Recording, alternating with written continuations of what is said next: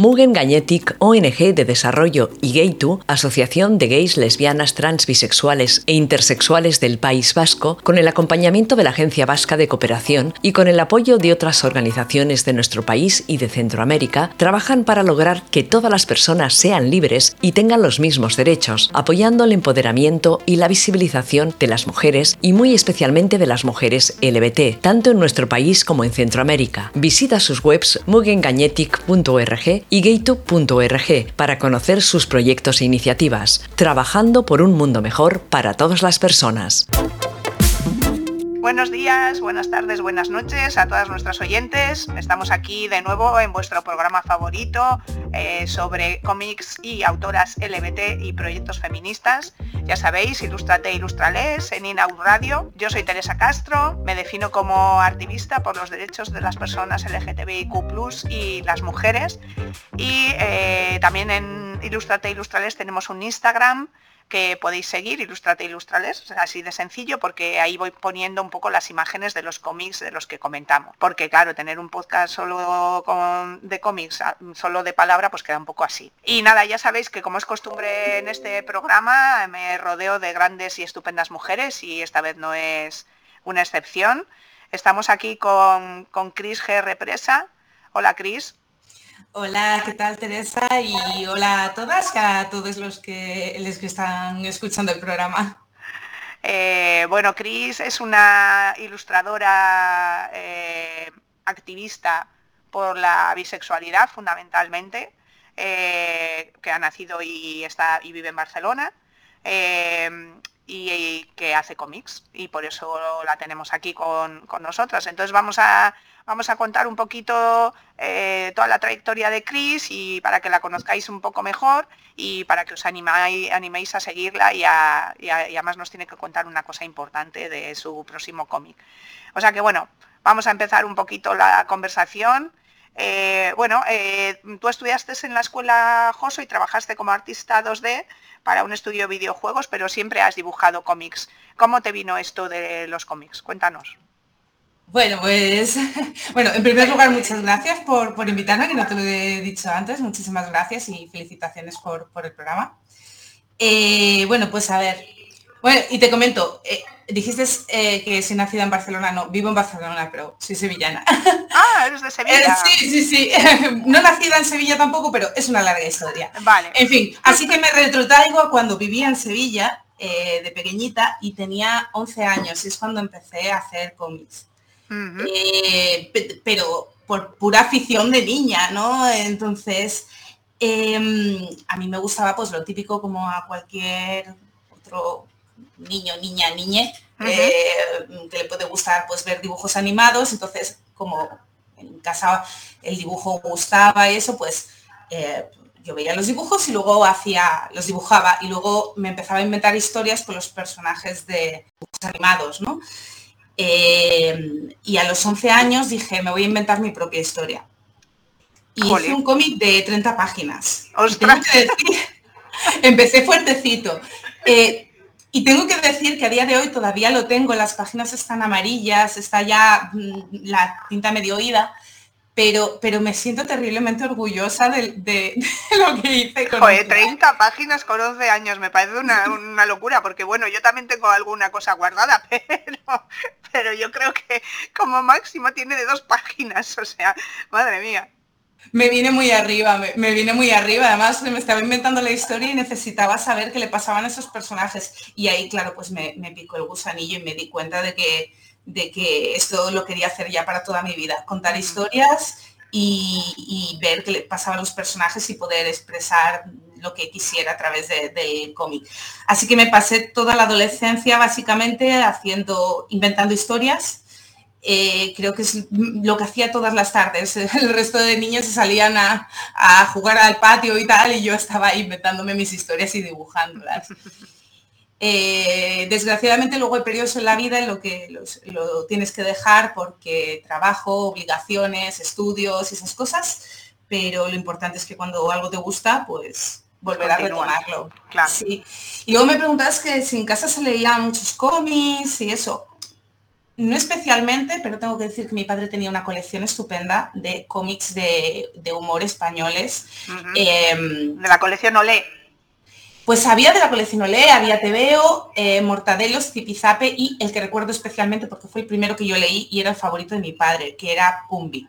Ah, Pumbi, Jolín, los Pumbi, madre del amor hermoso, casi, bueno, a ver, lo recuerdo, pero me pasaron así también, yo creo que era, vamos, muy, de refilón a mí me pasaron, sí, los Pumbi. Claro, y nosotros es que teníamos la colección en casa, mm. y claro, de ahí pasé al, al manga, y eso ya fue la caja de Pandora. Claro, claro. Sí, porque tú eres de la generación del manga más que, ¿no? Sí, es cuando el boom, cuando se empezaron aquí a, a comercializar ya mangas ¿no? que venían ya con un poco de, de, trayectoria en Japón y, empezó aquí a venderse manga y claro, tú vienes de esa, de esa época.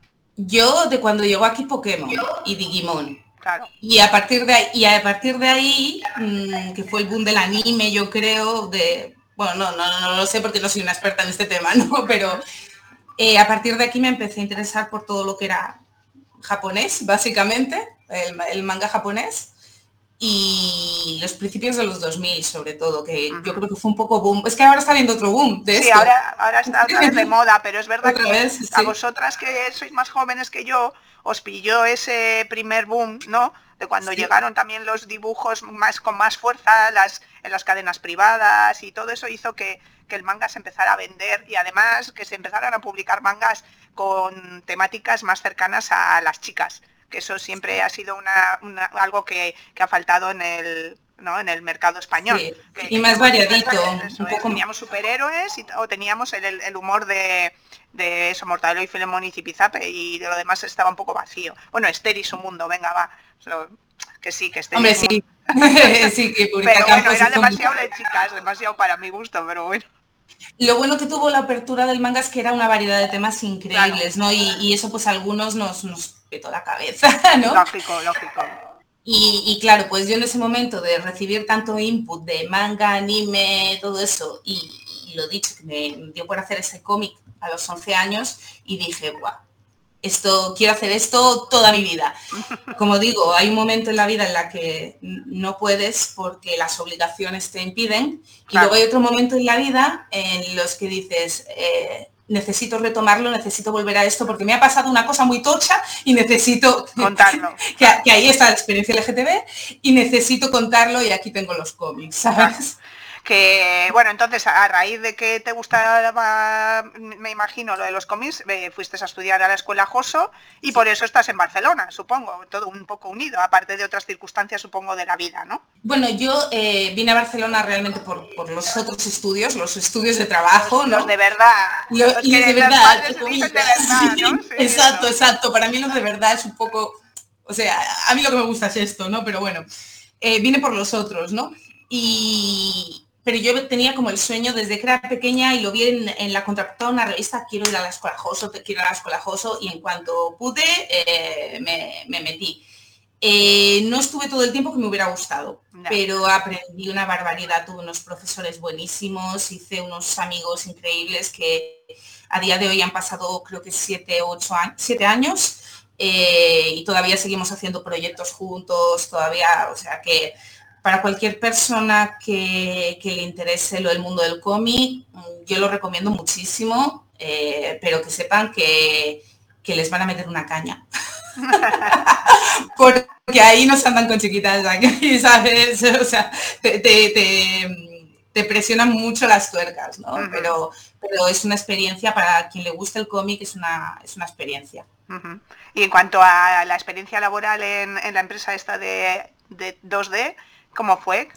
¿Aplicaste lo que habías aprendido en la escuela? ¿Cómo fue? Pues apliqué cosas y luego aprendí muchísimas cosas nuevas. Eh, bueno, había una chica que era directora de arte que me enseñó muchísimo. Eh, desgraciadamente fue muy poco tiempo el que estuve trabajando allí, eh, pero bueno, mm, lo, disfruté muchísimo y en el futuro si pudiera entrar en alguna cosa parecida, la verdad es que, no sé, trabajar de artista 2D me pareció estupendo. Ahora bien, eh, trabajar en cualquier cosa artística eh, hay que ir con los pies de plomo porque eh, no es un trabajo estable eh, ni, ni, fácil. O sea, vivir del arte no es fácil. Y al final, lo que digo, a veces la vida te lleva por otros caminos y por otras cosas. Bueno. Entonces, lo importante es no rendirse. Eso es. Que bueno, entonces entiendo que ahora mismo trabajas de otra cosa, pero lo importante es que haces cómics. Exacto, ahora mismo estoy trabajando otra cosa, pero combinándolo con, vamos, estoy mitad de jornada en un trabajo y la otra mitad de jornada con, cómics, preparando stands, eventos y cosas así. Eh, y esperando poder hacerlo en mayor eh, mayor tiempo en el futuro, ¿no? Pero sí, dedicarle más tiempo. Creo, que hay que ser realista porque no se puede, no se puede dejarlo todo de la noche a la mañana diciendo, Buah, me voy a comer el mundo con los cómics porque es muy difícil. bueno, además te voy a decir una cosa. Te voy a decir una cosa que creo que ya la sabes, pero que todas las que estamos aquí en este mundillo y además con temática LGTB, evidentemente nos vamos a hacer ricas. Ah, sí, por supuesto, por supuesto. que es la temática estrella de los cómics, o sea, es lo que más vende, es lo que, o sea, todas las, lesbianas bi y trans van a comprar cómics como locas. ¿Dónde está la paguita? ¿Dónde está la paguita esa que tanto dicen? Yo quiero verla porque yo paguita no he visto, pero gente diciéndome que esto no encaja en el, en el criterio editorial porque esto no es para niños, eso sí que lo he visto. Claro, ya, ya, bueno, bueno, en fin. Bueno, pues eh, bueno, yo te conocí eh, a raíz de viñetas, porque lo publicaste, bueno, yo te cuento lo que yo sé, y luego tú me, dices si es verdad o no. Porque claro, yo, yo te conocí por viñetas, hay una lesbiana en mi sopa, eh, las viñetas se publicaban ahí, las viñetas con B, por, a nuestras oyentes para que no las que no sepan. Y bueno, cuéntanos un poco cómo fue esa colaboración y cómo empezaste con esto, si, si tú ya habías dibujado esas historietas o fueron ellas las que te sugirieron o fuiste tú las que la que dijiste, oye, pues tengo esto y a lo mejor os interesa. Cuéntanos un poco. Pues eh, me, contactaron ellas, me contactaron, vamos, desde, desde ULEMS eh, esto realmente era, bueno, yo lo puse en Twitter, que, iba a hacer las viñetas de se me ha ocurrido esto. Em, porque, bueno, yo ya venía haciendo otro cómic, pero había muchos temas, eh, en el otro cómic es más, de, es más de ficción y aunque menciono temas de bisexualidad, no lo estaba explorando tanto como me gustaría, porque me estaban surgiendo muchas cosas a las que quería darle respuesta. ¿no? Em, porque básicamente la concepción que tengo yo actualmente de, cómo hago los cómics es eh, que quiero contestarme yo a mí misma cosas, ¿sabes? O sea, lo uso un poco como, como laboratorio para, para... Para entenderte a ti misma y para, para ver, entender el mundo. Y para entender el mundo, sí, sí. Em, entonces se me quedaba un poco corto el otro. Entonces dije, bueno, se me ha ocurrido esta idea, eh, quiero hacer unas tiras sobre este tema puse, se me ocurrió el nombre, digo, este nombre está gracioso, hice así como un logo y lo pongo en Twitter y como que de repente un montón de, de, gente diciendo que le gustaba, que querían ver, ver esto, ¿no? Empezó a seguirme mucha gente. Hice la primera, la primera de las viñetas que era sobre el hipotético carnet bisexual que te pide todo el mundo porque da igual lo que hagas, nunca eres suficientemente bi eh, ni nadie eh, eh, se, cree que lo seas, ¿no? Entonces tienes que tener un carnet. A ver, aclararos, o sois lesbianas o sois heteros, a mí no me liéis. Exacto, decídete, Pues una cosa así, ¿no? Ese, estereotipo, ¿no? Pues me hizo gracia hacerlo del carnet, ¿no? Lo puse en Twitter y como te digo, mm, un montón de gente le gustó y fue con esa primera viñeta que me, que me contestaron, me escribieron desde ULEMS eh, y me dijeron, ay, que nos ha gustado mucho, que si te, apetece publicarlo en también pues, en, la, revista, ¿no? En la página. Y digo, oye, pues por mí encantada, digo, me hace tela de ilusión porque además yo leía frecuentemente las cosas de ULEMS eh, leía los artículos y eso y digo, pues me parece genial, digo, yo los voy a seguir poniendo también en mis redes sociales. Eh, y entonces lo que íbamos haciendo, pues, eh, pues era eso, el, día que yo los publicaba, lo ponía en, mis redes y a los pocos minutos lo subía, vamos, lo subía yo misma a la cuenta de Ulens. Tengo que decir que a mí el proyecto mm, se me hizo grande muy rápido. Es decir, al principio me lo pasaba muy bien porque en plan de voy a hacer viñetas algo así divertido para, como te digo, para conocer más, para aprender más cosas, empezar a conocer un poco sobre, sobre todo esto. Y llegó un momento que fue como, Dios, es que los temas son muy amplios, es que paso, recuerdo que para una viñeta podía pasarme 10 horas solamente de documentación, más luego ponerte a dibujarlo, ¿sabes? Hacer el guion, porque yo primero hago guion, eh, lo repaso varias veces, hago el dibujo, hago... Y llega un momento que era como, no doy abasto. Entonces empecé a espaciarlo en el tiempo, hasta el momento actual en el cual estoy haciéndolo una vez cada X tiempo, porque la vida no da para más, ¿no? Claro, claro. Sí, además, además yo creo que, bueno, aunque tú hablas en primera persona, bueno, a mí me pasa un poco lo mismo con mis viñetas, ¿no? Eh, claro, tú hablas en primera persona de tu propia experiencia, pero claro, no eres la representante de las bisexuales, ni yo soy la representante de las lesbianas. Entonces siempre hay como ese punto de, ay, no quiero, no quiero meter meter la pata con nadie, ¿no? No quiero... Mm, o sea, además, bueno, eh, yo creo que tú tienes la misma experiencia que yo con el tema del humor, ¿no? A mí yo, tú también eh, utilizas el humor para, contar las cosas y, y también hay, hay, momentos en los que aunque aunque para mí ese chiste, o para ti, ¿no? Me imagino, ese chiste que estás contando es súper gracioso, dices, mm, ay Dios mío, a ver si hay otras personas que se van a sentir ofendidas, ¿no? Del propio colectivo, no sé. ¿Se ha pasado esto? ¿Cómo lo gestionas? A ver, cuéntanos. Sí, sí me ha pasado y, fue muy desagradable.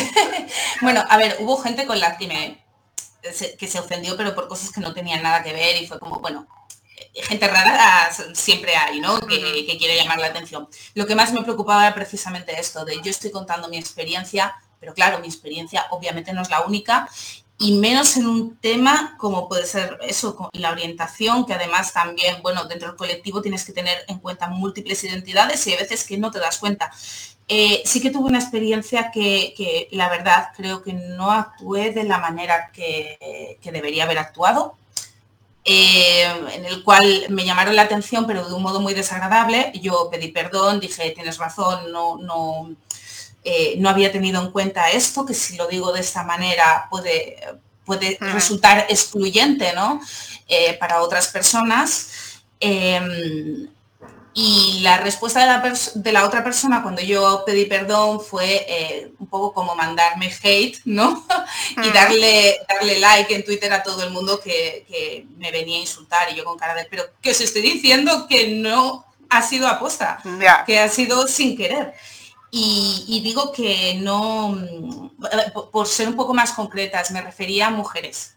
Mujeres simplemente sin especificar eh, mujeres cis o mujeres trans. El caso es que lo que yo había dicho solamente se aplicaba a mujeres cis. Realmente fue un lapsus y fue un lapsus porque estaba dormidísima, porque tardé tantísimo en hacer la viñeta que lo terminé de noche. o sea, te lo digo así. Y claro, creo que no reaccioné bien en el momento en el que pido perdón y cuando la persona no acepta esa petición de perdón, yo me reboté mucho. Jolín, eh, encima de que estoy, eh, eh, estoy pidiendo perdón y se me sigue acusando de que he hecho esto de mala fe, cuando yo no hago las cosas de mala fe. Ah, sinceramente, las redes sociales las carga el diablo. mi, aprendizaje de esto es, no entréis en discusiones. Yo entré en una discusión, no entréis en discusiones. Si vosotros sabéis que habéis hecho las cosas a buena fe, pues ya está. pero claro, desde eso lo que aprendí también es a cada vez que hago algo, mirarlo con lupa. y decir, vale, si no quiero que nadie se sienta excluido, eh, tengo que mirar bien lo que estoy diciendo. Porque realmente no quiero que ninguna chica trans, por ejemplo, en este caso, se sienta excluida. Pero claro, desconozco la realidad. Tengo que decir que a partir de esto he hablado más del tema y me he informado más del tema. Claro. Pero claro, siempre aparecen cosas nuevas que no, que no, en el mundo del colectivo, ¿no? Siempre tienes que estar formándote un poco. Eh, pero bueno, eh, creo que es importante mm, revisar lo que todo lo que estás haciendo y, bueno, pues en algún momento se mete la pata, eh, simplemente decir, lo siento y, ya está, intentar aprender de los errores. Hombre, es que, ¿sabes qué pasa? Creo que, mm, a ver, es que no, primero, mm, no somos expertas en nada, ¿no? Eh, tanto tú como yo tenemos nuestra experiencia vital, como tantas otras, otras. Eh, y bueno, eh, tú intentas plasmar lo que tu vivencia y hay veces que es verdad que, claro, las cosas van tan rápido y las, no sé, las definiciones son tan diferentes de un día para otro que tú no estás al día y tampoco tú quieres, o sea, yo me acuerdo que hubo una vez también con una viñeta, esta era, esta era en cambio inclusiva de las mujeres trans, eh, eh, metiéndome con las TERF, que me decía una, chica lesbiana, no me representas. Digo, ya es que no quiero representarte a ti, no sé cómo decirte, no, me, no he cogido yo a las lesbianas para representarlas, no sé, o sea, intento contar algo que creo que, que se puede contar de esta manera y que puede hacer gracia y que, y que puede transmitir una, una verdad. ¿Que se me olvidan cosas y se me pasan? Jolín, pues claro, es que somos humanas. Es que lo que pasa que lo que dices tú, que las redes sociales son, son tan terribles que, bueno, y, es verdad que entiendo que haya gente que se pueda sentir ofendida, pero si tú lo haces porque mm, pues primero te ha salido y luego a lo mejor hay, es desconocimiento, que también, oye, que, no, que no, no, nacemos aprendidas. Mm. Yo creo que mientras haya educación y todos, vamos, que a mí si alguien me dice ahora mismo, aprendiendo ya de esta experiencia, eh, oye, esto se puede hacer de esta otra manera, de verdad, yo lo que quiero es eh, que, la gente se vaya con un buen sabor de boca. Dentro de que sí, hay veces que no se puede representar a todo el mundo. Recuerdo un amigo, por ejemplo, que me dijo, eh, a ver si metes más chicos, porque me dijo, eh, soy un chico bi y me gustaría, me gustaría sentirme un poquito más representado en, tus tiras. Y, yo le digo, bueno, mm, intentaré meter a algún chico. Para, para, que veas eso. Aunque no voy a poder hacerlo desde el punto de vista de un chico porque no es el objetivo. Eh, el objetivo es un poco desde mi experiencia. Desde mi experiencia, aunque yo siempre dibujo a otras personas, porque al final esto sé que es la experiencia de mucha más gente, ¿no? Eh, pero bueno, tampoco hace mal un día cambiar y poner eh, que en lugar de hablar una, una, chica, sea un chico, sea una persona no binaria, no pasa nada, ¿no? Quiero decir. Pero sí que es un tema que hay que, hay que conocerlo y hay que darle su tiempo y bueno, yo creo que con escucha, con respeto y sabiendo que todos somos parte del colectivo y que, y que oye, estamos aquí para escucharnos unes a otros, es un poco más difícil decirlo que, escribirlo. Sí, sí. Pero... a, mí me, cuesta ¿eh? lo de la E, hasta que te acostumbras y bueno, poquito a poquito, poquito a poquito. Pero pero es eso, que, bueno, experiencias más, también digo que las redes hay que tener mucho cuidado cuando se publican las cosas, porque hay veces que te llegan otras, otros eh, feedbacks que no tienen sentido ninguno. Este, por ejemplo, me parece que sí que tiene sentido de personas que, dicen, oye, esto no representa bien a determinadas personas, lo entiendo. Eh, luego hay gente que se, enfada por enfadarse, tipo, eh, esto fue real. ¿Puedo plagiarte la idea? Pues hombre, no. Y, le dije, pues hombre, no me hace mucha gracia que me plagies la idea. Pues me acabas de poner nerviosísima, estoy vomitando. Pues. Hombre, es que plagiar, o sea, a lo mejor es como, ¿puedo tomar tu idea y remodelarla a mi manera? Pues bueno, a lo mejor. Bueno, no sé, no sé cómo lo dijo, pero fue una cosa así. Y quiero decir que, siempre te encuentras un poco, si vas a publicar algo, mm, siempre te vas a encontrar alguna cosa rara, ¿no? Bueno, al final te eh, expones, ¿no? Te expones, expones tu obra y, mira, además, eh, yo siempre lo he dicho, ¿no? Dibujar y, y además dibujar como lo hacemos nosotras, es decir, eh, desde nuestra experiencia personal, aunque puede ser no autobiográfico, pero sí desde tu, ¿no? De tu entorno y de eh, claro, eh, al final te desnudas. Sí, sí, realmente lo que pasa es que yo creo que yo iba un poco preparada a que quizás se pudiera, pudiera responder gente em, LGTB fóbica. Ya, fuera del colectivo, sí, sí. Ya. Que, que algún caso ha habido. Pero cuando a mí me preocupa bastante eh, no dañar a nadie dentro del colectivo, porque al final es el colectivo y aunque tengamos experiencias diferentes, estamos todos en lo mismo. Sí. bueno, en lo mismo me refiero. Sí, en el mismo camino. En el mismo camino, sí. Y, bueno, intento leerme muchas veces las cosas para, para que no ofenda a nadie, la verdad. Sí, bueno, yo alguna vez que he hecho alguna viñeta de o alguna historieta sobre personas trans, eh, sí que se las he dado a leer a personas trans para que me dieran, aunque bueno, siempre me decían, además que me hace, me hace gracia en el fondo, me dice, bueno, a mí me parece muy bien, pero seguro que hay alguien que se ofende. Puede pasar. Bueno, yo de hecho, a, partir de esto ya cuando, cuando he hecho alguna, alguna viñeta que incluía a personas trans o no binarios, tal, la, ponía en Twitter antes y decía, gente, ¿qué os parece? ¿Sabes? ¿Qué os parece si pongo esto? Lo cual tampoco es una solución, pero realmente es mejor eso, enseñar a alguien de confianza, ¿no? Pero yo lo ponía por si acaso de, decirme esto está bien expresado así, esto está bien hecho así. Es un tema un poco, un poco complicado, mm, que no es lo mismo que cuando haces una historia de ficción, obviamente. pero, pero bueno, lo dicho, yo creo que eh, estamos para aprender. Sí, bueno, y además también creo que el humor hace que, o sea, que si tú bueno, a ver, es que el humor es doble, tiene doble cara, ¿no? O sea, puedes hacer un humor, porque el humor que hacemos nosotras no es un humor en teoría hiriente, ¿no?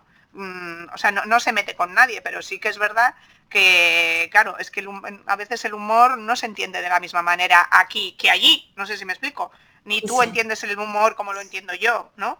Aunque podamos reírnos a veces de las mismas cosas. Entonces siempre andamos ahí en la cuerda floja. Es un poco, es un poco complicado, ¿no?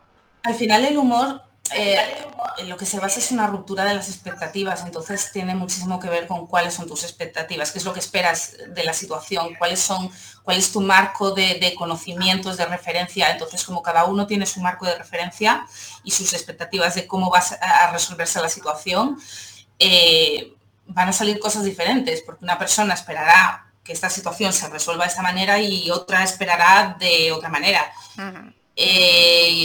es, muy difícil, cada uno tiene el suyo. Y, también te digo que lo que a lo mejor a, una persona le hace gracia a, una cosa ahora, dentro de X años, eso ya no lo haría. de hecho, hay veces que releo las cosas que hice de adolescente y uf, qué vergüenza.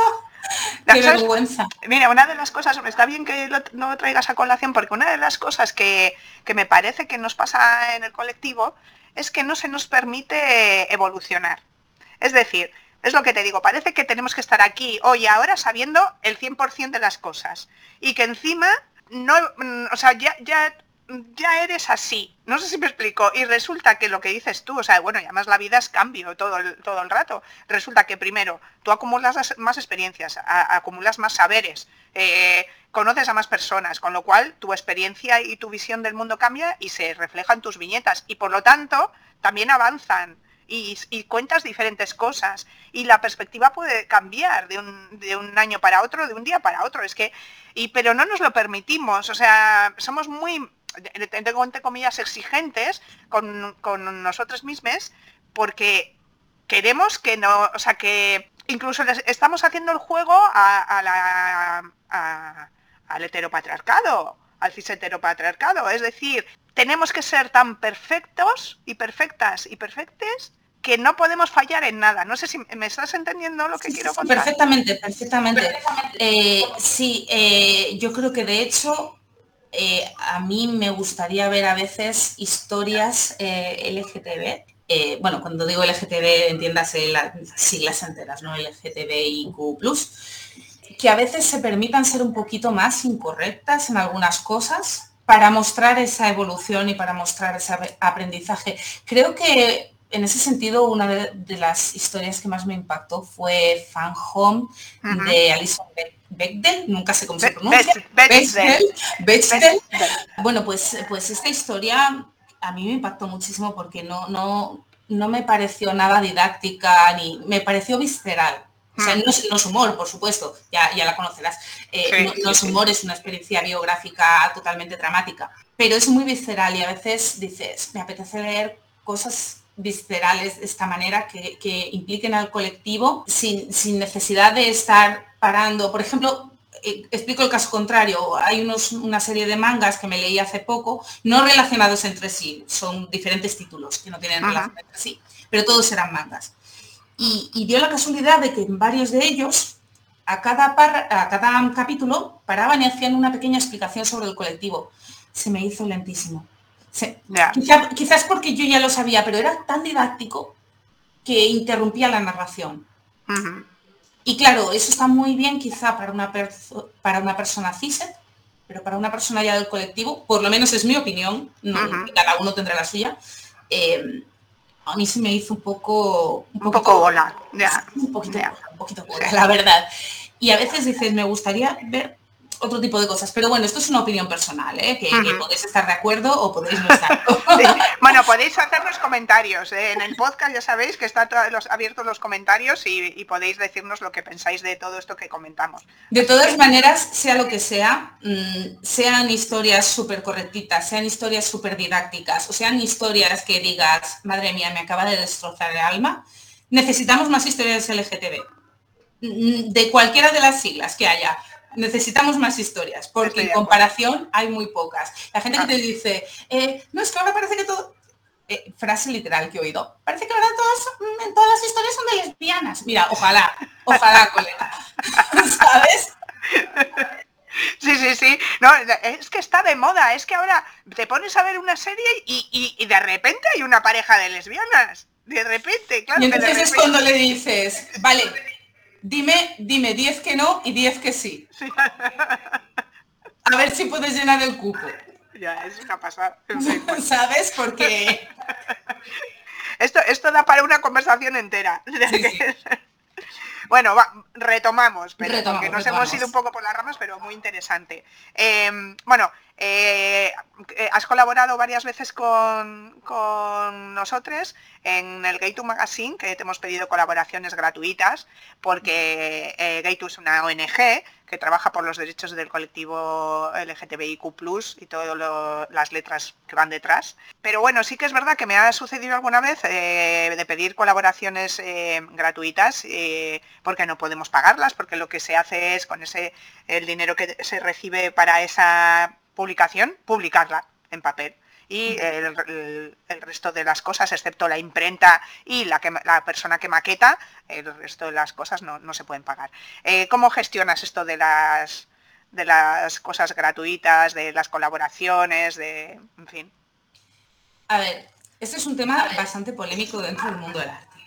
Sí, por eso lo eh, pregunto. Y voy a dar la respuesta que da la mayor parte de la gente, pero porque de verdad creo que es, eh, que es la, que, la que considero que es la correcta, que es al final tú decides qué es lo que haces y qué es lo que no haces mientras eh, tengas claro que no se estén aprovechando. Entonces, yo, por ejemplo, con Gate Magazine, ¿por qué, colaboro de manera gratuita? Porque considero que estoy colaborando con el colectivo, que estoy eh, dando mi punto de vista o haciendo unas, eh, haciendo unas viñetas, haciendo unas tiras que a lo mejor las va a leer alguien y le pueden ser de ayuda o no, no lo sé, pero creo que estoy participando del colectivo, eh, que mm, tanto creo que es mi deber por una parte, eh, porque muchas veces el colectivo ha estado ahí para darme a mí esa información. Eh, por otra parte, de un modo, no sé, un modo egoísta en el sentido de, bueno, es que quiero participar también para sentirme un poco parte de esto, ¿no? Hay, hay múltiples motivos, pero al final yo personalmente decido esta colaboración sí. Las personas que estén haciendo arte pueden decidir eh, si quieren colaborar con proyectos. Ya te digo, por ejemplo, yo ha, habido otra ONG con la que también colaboré gratuitamente que no era del colectivo, era una ONG infantil, eh, y colaboré con ellos gratuitamente porque quise. Eh, ahora bien, por ejemplo, si hay un proyecto que es con ánimo de lucro, hombre, claro. ahí, ahí se están aprovechando. Si tú quieres colaborar, por ejemplo, con tus amigos en un proyecto con ánimo de lucro y lo hacéis eh, gratuitamente con, un grupo de amigues, eh, hacéis una revista, un no sé qué, y luego le queréis dar una salida económica a repartir los beneficios, pues ya es decisión de cada uno, ¿no? Pero creo que ahí está el estar, el, ver un poco eh, dónde pones tú el límite, ¿no? Yo, por ejemplo, no colaboraría gratuitamente con una empresa, me parecería una tomadura de pelo y creo que estaremos todos de acuerdo, ¿no? Con eso, que con las empresas no se colabora gratuitamente. Con los amigues, eh, si tienes una buena relación, sí, si es una persona a la que no conoces prácticamente mucho, pues a lo mejor te interesa, a lo mejor no con una ONG ahí lo dejo ya al criterio de, cada uno lo que quiere hacer, ¿no? Yo personalmente, mm, es lo que te digo, creo que es mi manera de poder colaborar en algo con el colectivo, que me gustaría poder hacer muchísimo más si tuviera tiempo, realmente. Eh, y si no tuviera mm, el nerviosismo extremo que tengo cada vez que me junto en un grupo que esa es otra.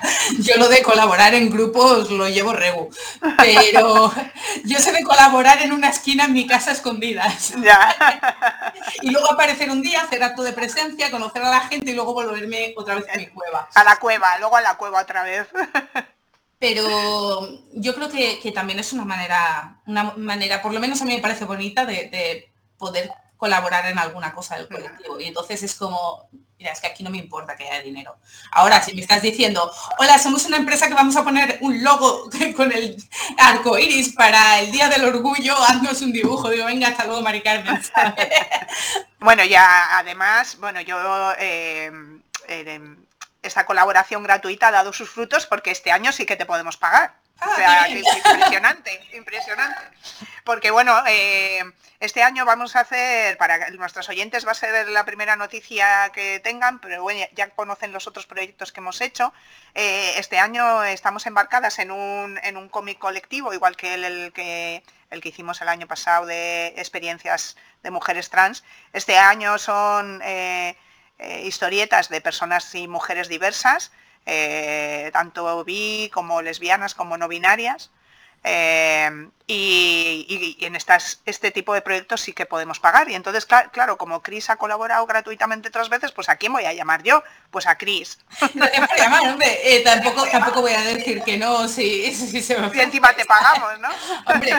pero ya digo, al final depende un poco de, lo Sí, sí, sí, pero bueno, sí que es verdad que, bueno, el hecho de colaborar gratuitamente, como bien has dicho tú, es, es, cada una, cada una puede hacer lo que le dé la gana, pero realmente si es un, algo en lo que crees, pues yo creo que es positivo y que además luego surgen estas, estas cosas. Es decir, si yo no te hubiera conocido, si yo no te hubiera pedido otras veces colaboración, si yo no supiera que respondes al trabajo, es probable que no te hubiera contactado.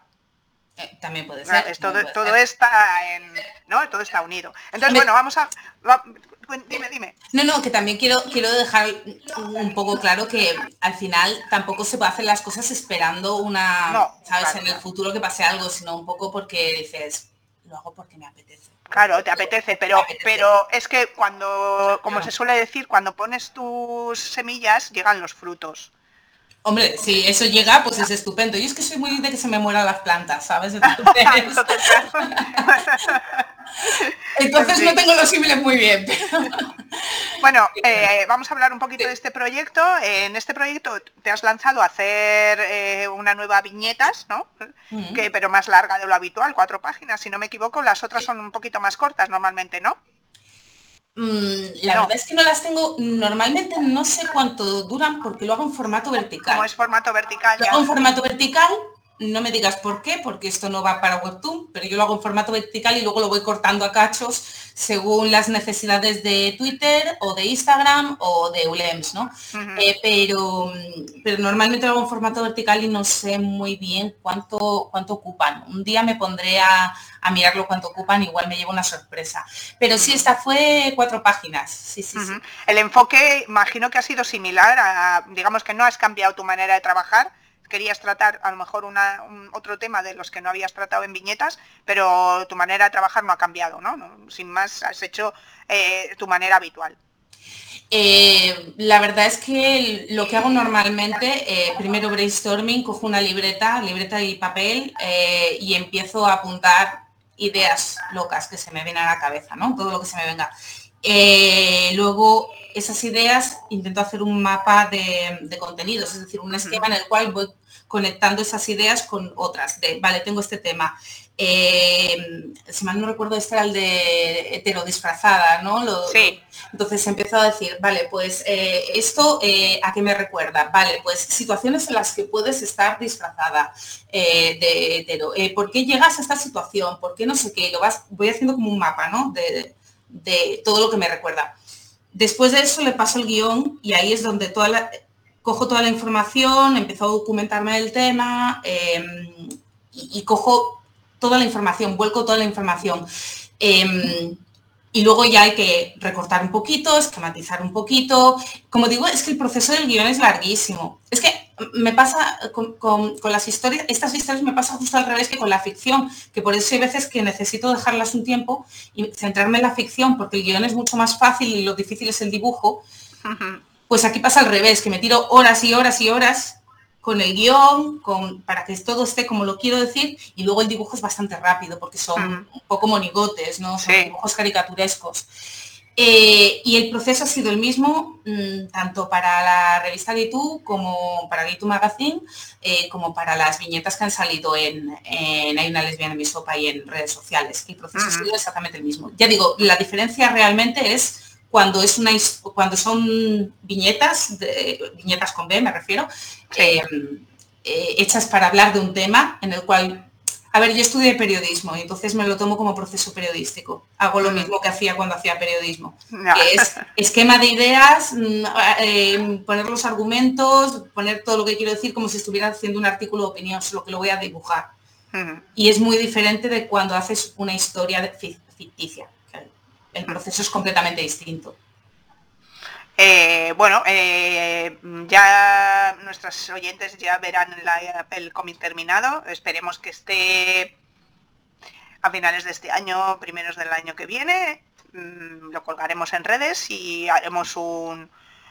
Intentaré hacer un programa especial, a ver si nos podemos juntar unas cuantas de las que hemos participado y hablamos un poco del cómic. Estaría guay.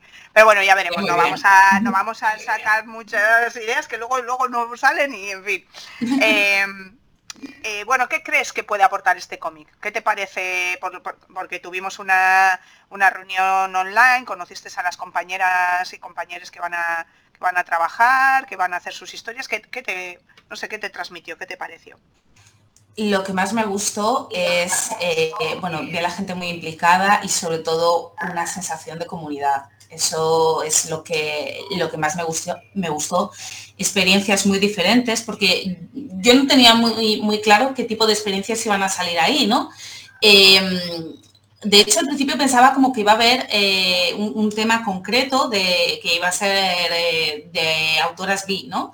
y, que había más temas y, y, se contaran algunas experiencias personales realmente interesantes eh, bueno, no, voy a ir detallando cada una, ¿no? Pero, no, no, no, realmente, de eso ya hablaremos. Efectivamente, efectivamente.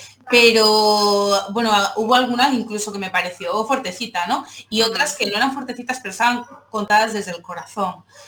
Eh, me pareció muy enriquecedor, como digo, como cada persona aportando su pequeña piececita en el puzzle, que esto es algo que, es la imagen que tuve yo cuando, cuando de hecho lo hablamos. Sí, es verdad que la, trabajamos un poco y al final, bueno, por X y por B y por H y por tal, pues no, pero bueno. Pero era un poco la, o sea, la imagen que tenía yo es de eso, cada persona está contando su, su pequeña parte para al final construir algo grande entre todos, ¿no? Eh, y teniendo en cuenta los puntos de vista de todo el mundo. Y, como te decía, al final cada uno pues cuenta su experiencia, pero al final lo bonito de este tipo de proyectos es que, es que puedes conocer otras cosas que de otras maneras no conocerías. No, conocerías, claro. Mm. Bueno, pues nada, yo nuestros oyentes que estén al tanto porque eso, eh, de todas maneras eh, intentaré entrevistar a todas las personas que han participado, a ver si es posible. Y, bueno, y haremos, intentaremos hacer un programa de presentación del cómic, lo colgaremos en redes para que lo tengáis a disposición. Así que nada, y leéis la historia de Chris y la de todas las compañeras. O sea que, bueno, al margen de esto y al margen de viñetas, eh, llevas tiempo embarcada en, en, una historia que se titula Cosmos and Waterfall, ¿no? Mm. Sí. waterfall, waterfall, bueno. Yo digo waterfall, pero seguramente cualquier Originalmente es que le iba a hacer en inglés y me cansé al tercer día. Por eso lo de los nombres en inglés. Bueno, es una, historia de ficción en la que la bisexualidad también está presente, eh, que se publica, la has estado publicando online, que el primer eh, volumen ya lo autopublicaste en su momento, si no me equivoco, ¿no? y ahora estás embarcada en el segundo volumen y en un crowdfunding para sacarlo. Pues sí, eh, llevo siete años con esta historia, que se dice pronto. es una historia de ficción, pero al final respondía un poco lo mismo a, esa necesidad de poder hablar de determinados temas, solo que aquí quería hacerlo un poquito más, bueno, de hecho empecé esta antes que viñetas, ¿no?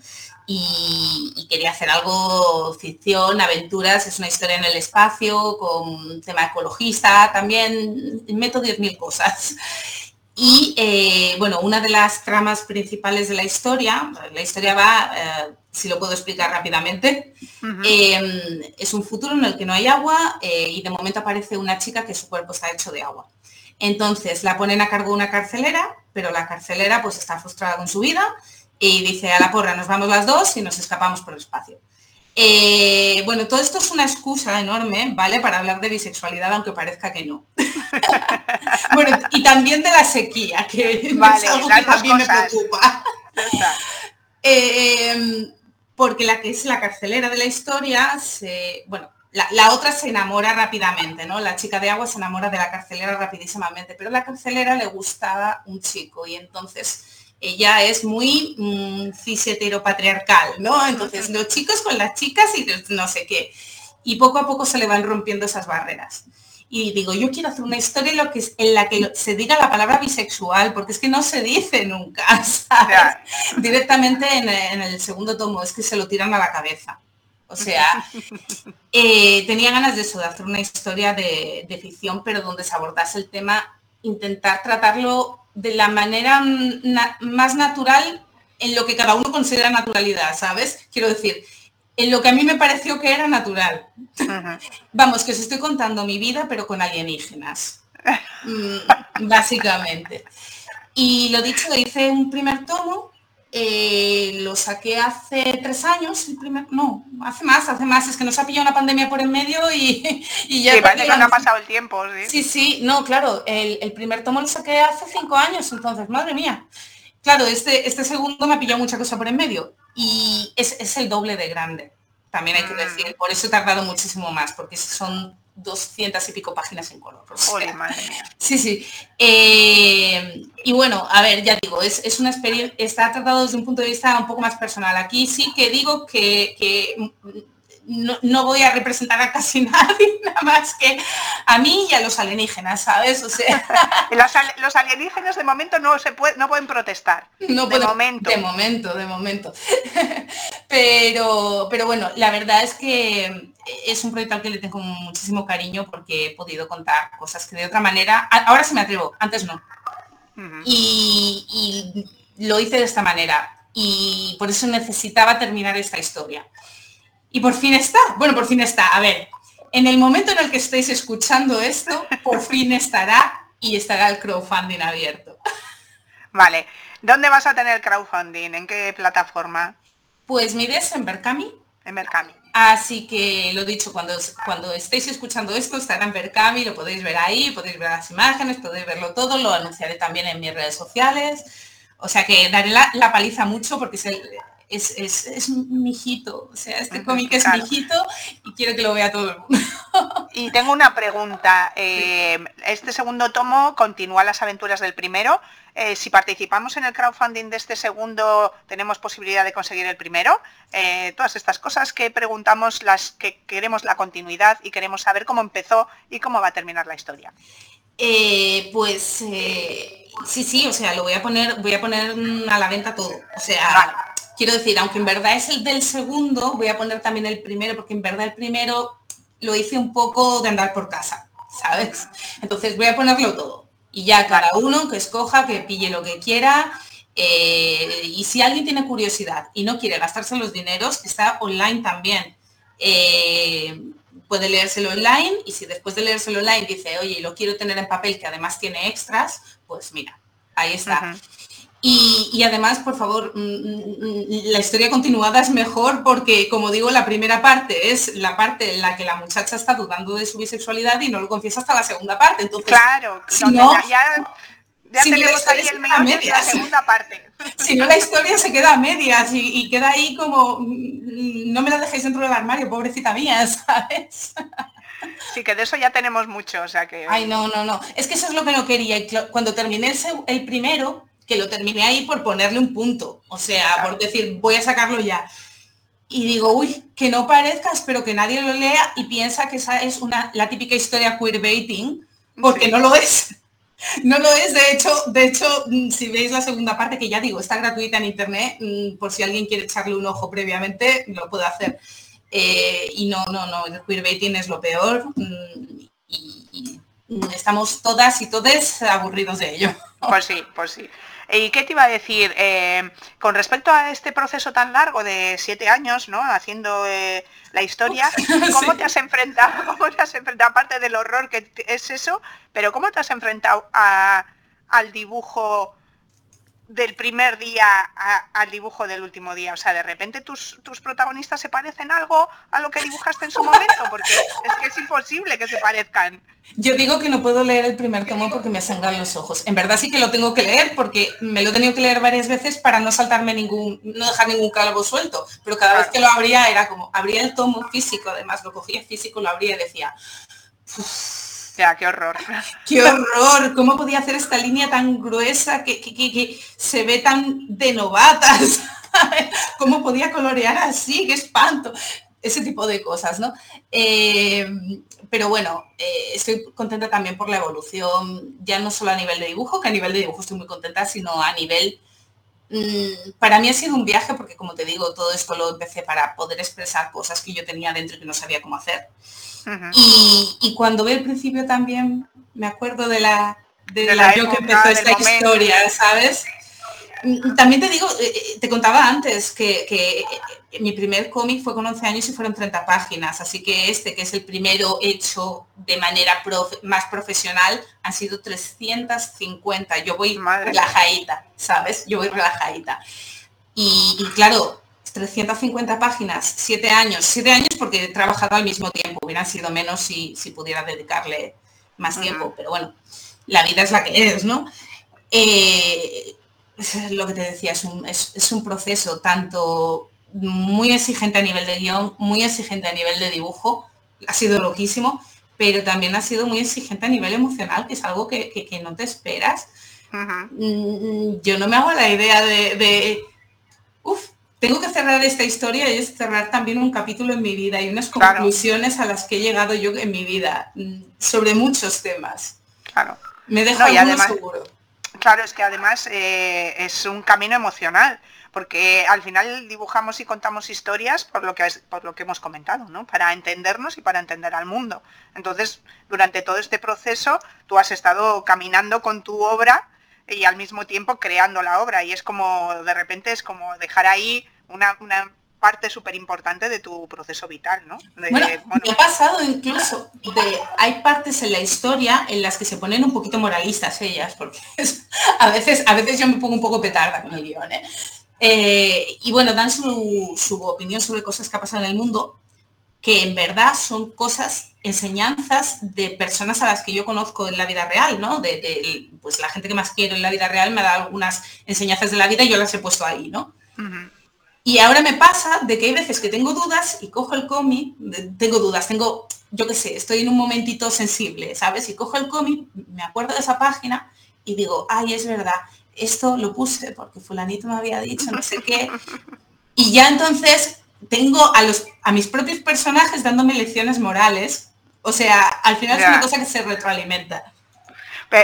O sea, a mí me parece como alucinante que hayas tenido la capacidad de estar dibujando siete años una historia eh, y porque claro, tienes que combinar tu trabajo de comer, esto y luego tus pequeñas aportaciones a otras cosas, ¿no? O sea, mm, y tener la fuerza de voluntad de no, esta historia la tengo que terminar y el guion tiene que tener su sentido y todo, o sea, me parece como o sea, me, parece como, como un, no sé, como los trabajos de Hércules, ¿entiendes? Es como, madre. O sea, que, qué ganas de terminar, o sea, quiero decir, qué, fuerza de voluntad. O sea, es que gracias, gracias por eso, pero tengo que decir que este último año, que ha sido un sprint, porque para que os hagáis una idea, yo trabajo seis, seis horas eh, en mi trabajo de, comer.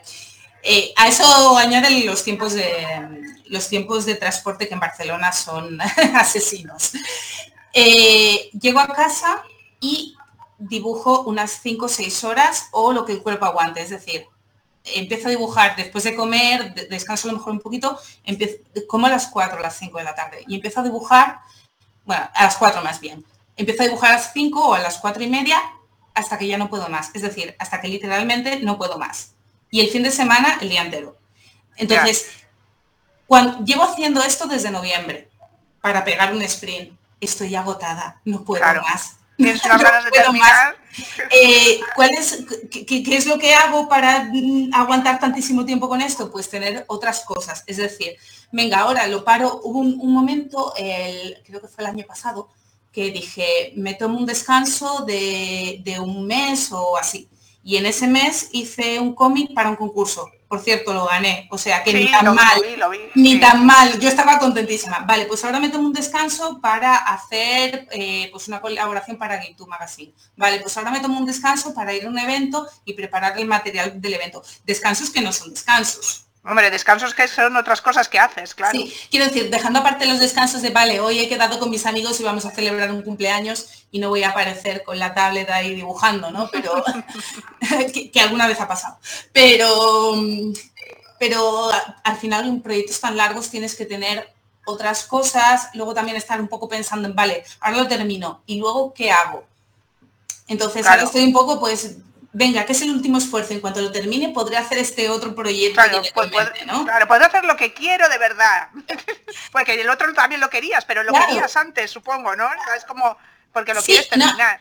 A ver, lo, sigo queriendo, quiero decir, eh, a, mí, o sea, en el momento que lo deje, después de siete años y de, todo, de toda la carne del asador que he puesto en esta historia emocionalmente, me va a dar toda la cosita del mundo, ¿sabes? O sea, o como, ¡ay, mi niña! Pero, pero al mismo tiempo es que es, muy sacrificado y además es que lo dicho es que es en color, es que son 150 páginas. Sí, no, y que el dibujo está muy elaborado, que no tiene nada que ver con lo de viñetas, eh, que nuestros oyentes echen un vistazo, que lo busquen en internet, ya me mandarás los enlaces y lo ponemos en la descripción del podcast y así la gente lo, puede fisgonear. Y, es que claro, o sea, bueno, yo no sé, me parece, mira, yo ahora tengo por delante un, proyecto de 30 páginas y me parece ya como terrible. a ver, Digo, 30 páginas, o sea. ¿Sabes, ¿Sabes lo de consejos para, cómo es? Consejos para ti, que yo para mí no tengo una cosa así, ¿no? Eh, eh, pues eh, de verdad es que no se pueden empezar haciendo proyectos tan largos. Hay que empezar haciendo cosas cortas, ¿no? Haciendo un proyectito de cuando, cuando la gente empieza, ¿no? Este es el consejo general, hacer una página. Venga, ahora un proyectito de cuatro páginas. Lo de los concursos es estupendo porque de hecho, a mí me gusta mucho participar, aparte de, porque te emocionas un poco pensando... Sí, si ganas y eso dices que bien, ¿no? Pero aparte de eso, te da la oportunidad de hacer historias cortas para decir, vale, tengo esta idea, me apetece contar una historia, pero mm, ocho páginas, venga, a ver si puedo hacer ocho páginas, a ver si puedo diez. Luego ya dices, venga, uno de 30, como, como dices tú ahora, uno de 30, venga, a ver si puedo hacer el de 30. Por favor, no empecéis con 350 páginas. No, no empecéis con no lo hagáis en la vida. Es bastante probable que no lo terminéis, porque claro, Chris es excepcional, o sea, yo ya os lo digo yo, vamos. No, pero, pero yo que soy una cansina, ¿vale? Eh, eh, posiblemente habré hecho mil páginas en mi vida, y yo no sé cuántas he hecho, pero mm, el primer proyecto, como te digo, lo primero que hice tuvo 30, eh, a los 14 tuve uno que lo paré a las 90 páginas y estaba ya harta, otro a las 120, o sea que, que yo voy a sido de largo, de largo, tú nada. Yo que soy de dos o tres páginas. Pero, pero es que al final... 30 me parece como el, proyecto del siglo, pero bueno. Pero el problema de hacer tantas es que, porque le pasa a todo el mundo, vamos, a todo el mundo que hace cómics se emociona pensando historias largas porque porque son las que leen, sobre todo a, la gente, a la gente del mundo del manga, ¿vale? Los que venimos del mundo del manga tenemos ese, ese rollo tan malo, que es, estamos acostumbrados a historias kilométricas en los que los autores se dejan literalmente la vida ahí, ¿sabes? Y, entonces dices, Buah, me he inventado una mega saga de no sé qué. Y dices, vamos a ver, no te cojas de, ejemplo a, este autor o a esta autora, autores, no sé, eh, que, dedica su vida a ello y que trabaja 12 horas al día sin vacaciones porque tú no vas a poder llevar el mismo ritmo. Pero es que nos pasa a, todo el mundo. Entonces yo he dejado muchísimos proyectos a media, pero muchísimos. Eso también es parte de aprendizaje. Por Dios, este le quedan 30 paginitas nada más a color, porque ya están dibujadas. Solo tengo que terminar de colorear 30 páginas. En el momento en el que estéis escuchando esto estarán ya. o sea que... Bueno, eh, aparte de eso, hace poco has colaborado en el libro Más que Visibles de Carlos Castaño e Ignacio El, Pidio, que se eh, ha, editado en Gales, que salió a la venta en septiembre. ¿Cuál ha sido la participación? ¿Qué has hecho? Pues un poquito ha sido, ha sido lo mismo. Me contactaron Carlos e Ignacio eh, que son dos soles enormes y maravillosos, eh, y me dijeron eso de participar, pues un poco parecido a lo de Gito Magazine. Entonces, con una experiencia así un poco personal y todo eso, hacer unas cuantas páginas. Yo les dije, pero puedo ser dibujadas, ¿no? No, no tengo que escribir, que eso yo no tengo mucha gana. Eh, sí, sí, sí, lo hablamos con la editorial, mm, pero, pero seguro. Me dijeron que, eso, que las podía dibujar, así que ha sido, pues eso, contar eh, mi experiencia. Al final del libro es como un compendio de experiencias de, muchísimos eh, de muchísimos autores, eh, la E ahí estaba puesta al revés, de muchísimos autores que han participado pues contando su experiencia sobre bisexualidad. Entonces, al final siempre se dice que hay mil maneras de vivir la bisexualidad, que cada, persona tiene la suya y las experiencias son muy diferentes, ¿no? Pues aquí básicamente se va a ver eso, porque cada, cada uno aporta su, visión que no tendrá nada que ver con las otras. Y yo he contado la mía mm, con, la parte de que lo he podido hacer dibujándola directamente. Y, bueno, el, libro ha tardado bastante porque le ha pillado la pandemia, mm, así que ha sido una noticia buenísima eh, que por fin se va, mm, se va a presentar. Bueno, de hecho, eh, hoy, hoy, es día, vale, no, no, digo, no voy a desvelar la magia, eh, no voy a desvelar la magia, pero, pero acaba, de, acaba de salir en, el momento en el que... En el momento en que estáis escuchando ya está en vuestras librerías. En el momento en el que estáis escuchando ya lleva su tiempito en las librerías y y ya se puede, se puede pillar el libro, que como digo va a ser un compendio de, muchísimas experiencias. Y bueno, además, eh, como digo, Ignacio hizo ya un libro sobre bifobia hace mucho tiempo, ya tiene experiencia tratando, tratando el tema, bueno, ha escrito muchísimos libros él. Y, y Carlos estuvo además coordinando, ay, no me acuerdo ahora lo que eh, el grupo que era, creo que era de Cogam, me parece, bueno. Ah, de Cogam, sí. Sí, sí, sí. Entonces, que tiene muchísima experiencia dentro del tema del activismo, dentro del tema de, la investigación.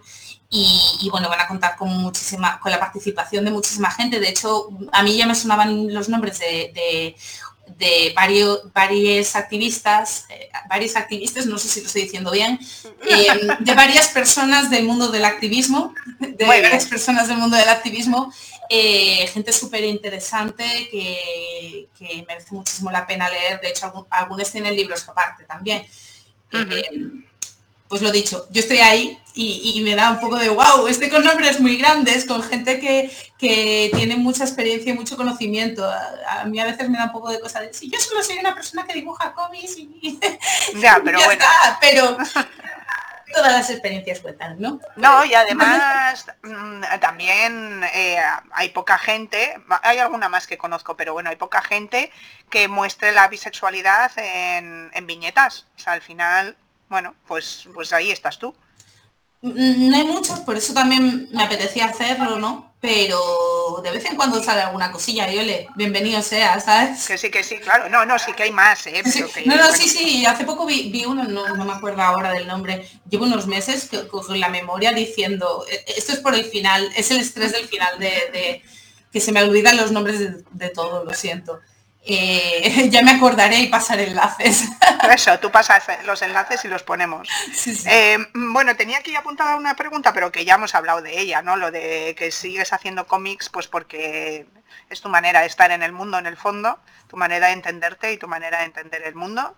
Eh, y también hemos hablado de lo ricas que nos hacemos con los cómics estos que publicamos. O sea que ya no queda... Bueno, que no te lo pregunto ya porque ya hemos hablado de esto. Pero me decías además lo de, ¿se puede ir de lo de hacer de, de, eh, hacer cómic de bisexualidad? Por supuesto que sí. Por supuesto que sí, me estoy haciendo de oro.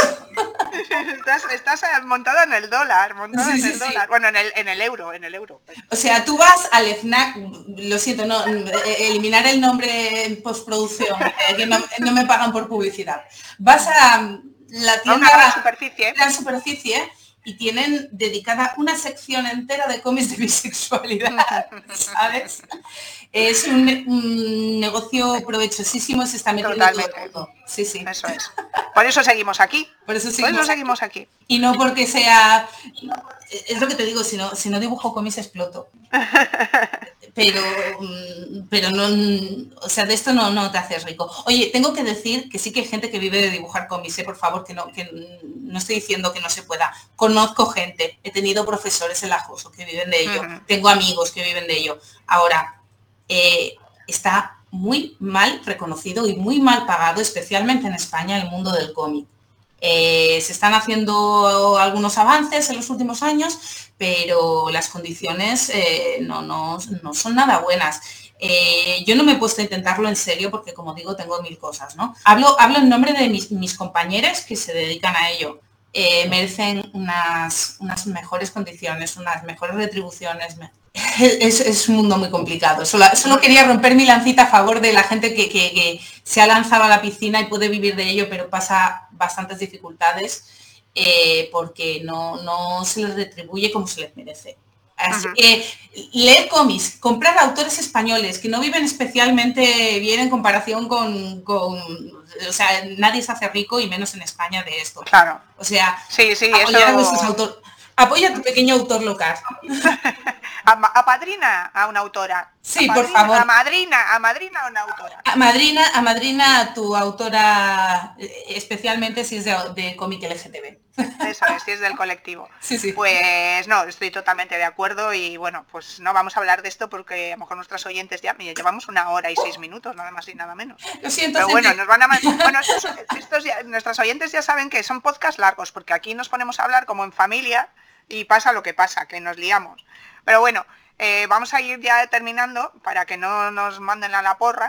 Vale, Eh, entonces, eh, yo quería preguntarte un poco sobre tus influencias. Es una pregunta muy original que nadie hace a, a las autoras, entonces, bueno, pues la hago yo. Vale, influencias. Ah, mira, te voy a hablar de una autora que ya te, come- te comenté alguna vez de ella. Mm. Eh, a ver, hay una autora japonesa que se llama Rumiko Takahashi. La mayor parte de la gente la conoceréis por eh, un anime, un manga que se llama Inuyasha. Vale, pues a mí este no, no tengo nada que ver con esto, ¿vale? Pero eh, es una autora que conocí en la adolescencia, justo cuando, cuando se te empieza a formar la cabeza, empiezas a saber qué es lo que te gusta, ¿no? Y eh, tiene una historia que digamos que era en su momento era un poco icono LGTB, pero mm, no es para nada correcto. o sea, está terriblemente desinformado, ¿vale? Es un cómic terriblemente desinformado. Pero en su momento, para la pequeña Chris, eh, fue un boom que hizo que le petase la cabeza. Y en ese momento en el cual yo estaba introduciéndome en el mundo del cómic, vi a esta señora que es eh, humor muy bruto, tiene un humor muy bruto. Eh, bueno, pues tienes este cómic que se llama Rama Medio, igual muchos, Sí. muchos, muchos suena por la tele, que lo echaron y tal. Eh, pues yo me lo leí eso cuando tenía 14 años, la, la historia para quien no lo conozca, eh, es eh, un chico que con contacto del agua fría se convierte en chica y con agua caliente vuelve a ser chico.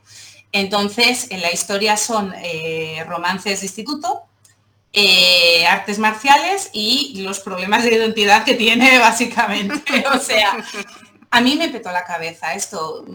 Sin, o sea, estoy hablando a principios de los 2000. La historia es del, del 87, ¿eh? por eso digo que está bastante desinformada porque es del 87. Ujú. Mm, a mí me petó la cabeza eh, eh, cuando lo leí de pequeña.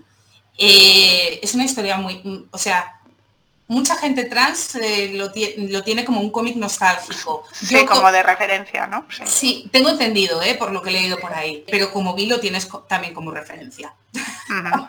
Por lo menos yo lo tenía. Y la cosa es que esta, esta mujer, o sea, se reía de los estereotipos de género, se reía de la concepción del género, de, de- del binarismo, se reía de todo eso. Desde un punto de vista muy carca, ¿eh? porque como digo, tiene sus años. Pero Bueno, y que- además es japonesa, no nos olvidemos que la sociedad japonesa, que, que avanza a su ritmo. eso es. avanza a su ritmo. Eh, pero para mí significó muchísimo. Mm. Y para mí es mi, mi principal referente esta señora. en pues la manera, en la manera de hacer humor. Luego tengo que decir que mm, muchísimo tiempo después, cuando empecé a hacer el cómic con el que, el que voy a terminar ahora, conocí una serie que se llama Steven Universe, es una serie infantil eh, creada por un autor, una une autore, porque ha salido como no, como no binaria. Eh, en su momento dijo que era mujer bisexual, pero ha salido como, como autor en no binaria bisexual. Eh, bueno, pues es, una historia infantil, pero con muchísima representación LGTB, esta vez mejor, mejor explicada, Y también con mucho humor y todo eso. Y también me influyó muchísimo mm, hasta el punto de que hay viñetas que parece que estoy plagiando a una y hay viñetas que parece que estoy plagiando a otra.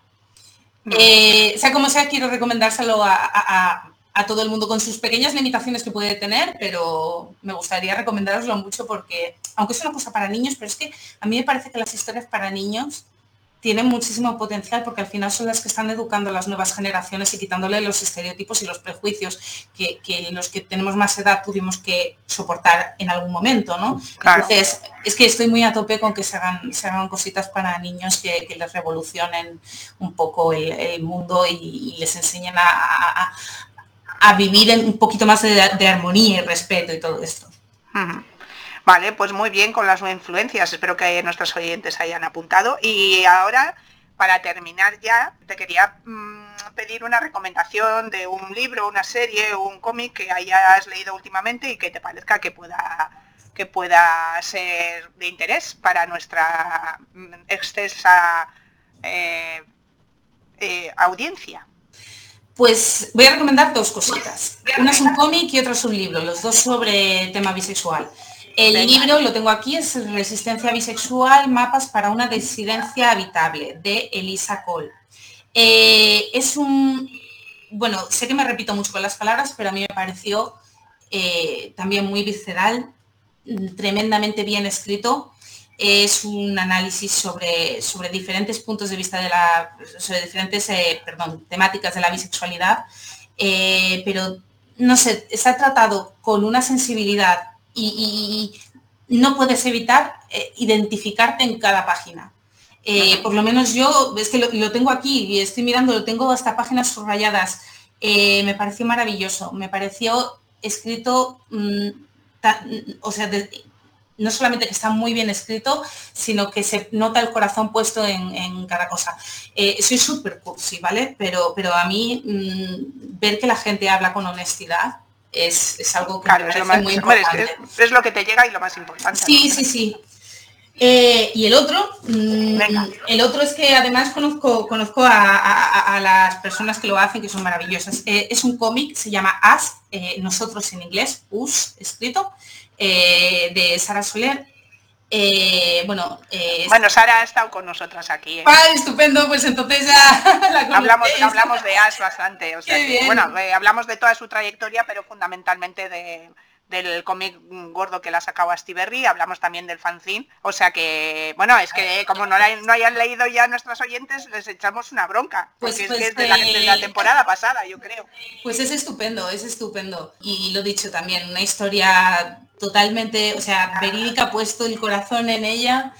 Y además las conozco, me hace mucha gracia verlas así dibujadas, pero eh, son estupendas y, su historia puede enseñar a muchísima gente. Está también escrito con, muchísimo conocimiento, con muchísima sensibilidad y, creo que puede, puede ser eh, muy enriquecedor. Estas cosas, estos, estos cómics, mm, de verdad, deberían ponerlos en los coles.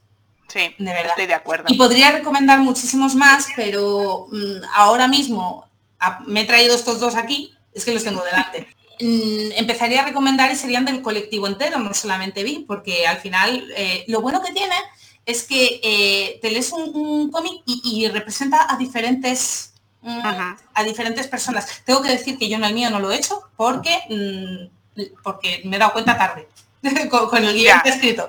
Pero me gusta mucho eso, mm, me, recuerda mucho a, mi pandilla de amigos del instituto. Y seguro que la vuestra también, que era gente de, toda de mm, todas las letras del colectivo. Claro, de toda condición. sí, sí, sí. Al final, pues mm, al final hay un montón de historias de ese tema. Y lo dicho, si, si cualquier persona quiere conocer más cómics, tengo una lista bastante larga de, de cómics de todo el colectivo me podéis contactar por redes sociales y os paso. O sea, me, encantaría recomendaros un montón de cosas. Me he traído estos dos para hoy, pero, pero quería me gustaría bueno, pues nada, cosas. ya sabéis, le escribís a Cris y ella os manda a su cacho listado. Sí, sí, sí, tal cual. Bueno, pues nada, pues ha sido un placer, una hora y quince minutos, Dios mío de mi vida. Bueno, quien haya aguantado hasta el final, bueno, espero que os lo toméis con calma esta conversación. Lo siento, hablo por los codos. No, pero está guay, hablamos las dos, o sea que al final. Bueno, ha sido un placer, Cris, eh, me ha encantado charlar contigo, espero que hayas estado a gusto y que nuestros oyentes eh, hayan aprendido mucho. Recordad, recuérdanos tus redes sociales. Eh, vale, pues sobre todo, bueno, uso Twitter e Instagram. En Twitter CG Represas, son las iniciales. y en Instagram Cris G Represa. Cris con, con H. Y bueno, pues también me podéis encontrar en, Hay una lesbiana en mi sopa, aunque como digo, últimamente lo tengo un poco más paradito, pero por Twitter y por Instagram nos vemos, nos hablamos, eh, paso recomendaciones y hablamos de cómic, de, colectivo y de lo que queráis. Vale, pues eso, a seguir a Chris, ¿vale? Y participar en el Berkami, que está en marcha, ahora mismo está en marcha. Y podéis leer la historia completa de Cosmos and Waterfall que lo llamamos Butterfall porque nos da la gana. ¿Vale? Pues nada, un placer y a nuestros oyentes eh, nos oímos en el siguiente programa. Muchas gracias, un beso. Mugen Gagnetic, ONG de Desarrollo y Gaytu, Asociación de Gays, Lesbianas, Trans, Bisexuales e Intersexuales del País Vasco, con el acompañamiento de la Agencia Vasca de Cooperación y con el apoyo de otras organizaciones de nuestro país y de Centroamérica, trabajan para lograr que todas las personas sean libres y tengan los mismos derechos, apoyando el empoderamiento y la visibilización de las mujeres y muy especialmente de las mujeres LBT, tanto en nuestro país como en Centroamérica. Visita sus webs mugengagnetic.org y gaytube.org para conocer sus proyectos e iniciativas, trabajando por un mundo mejor para todas las personas.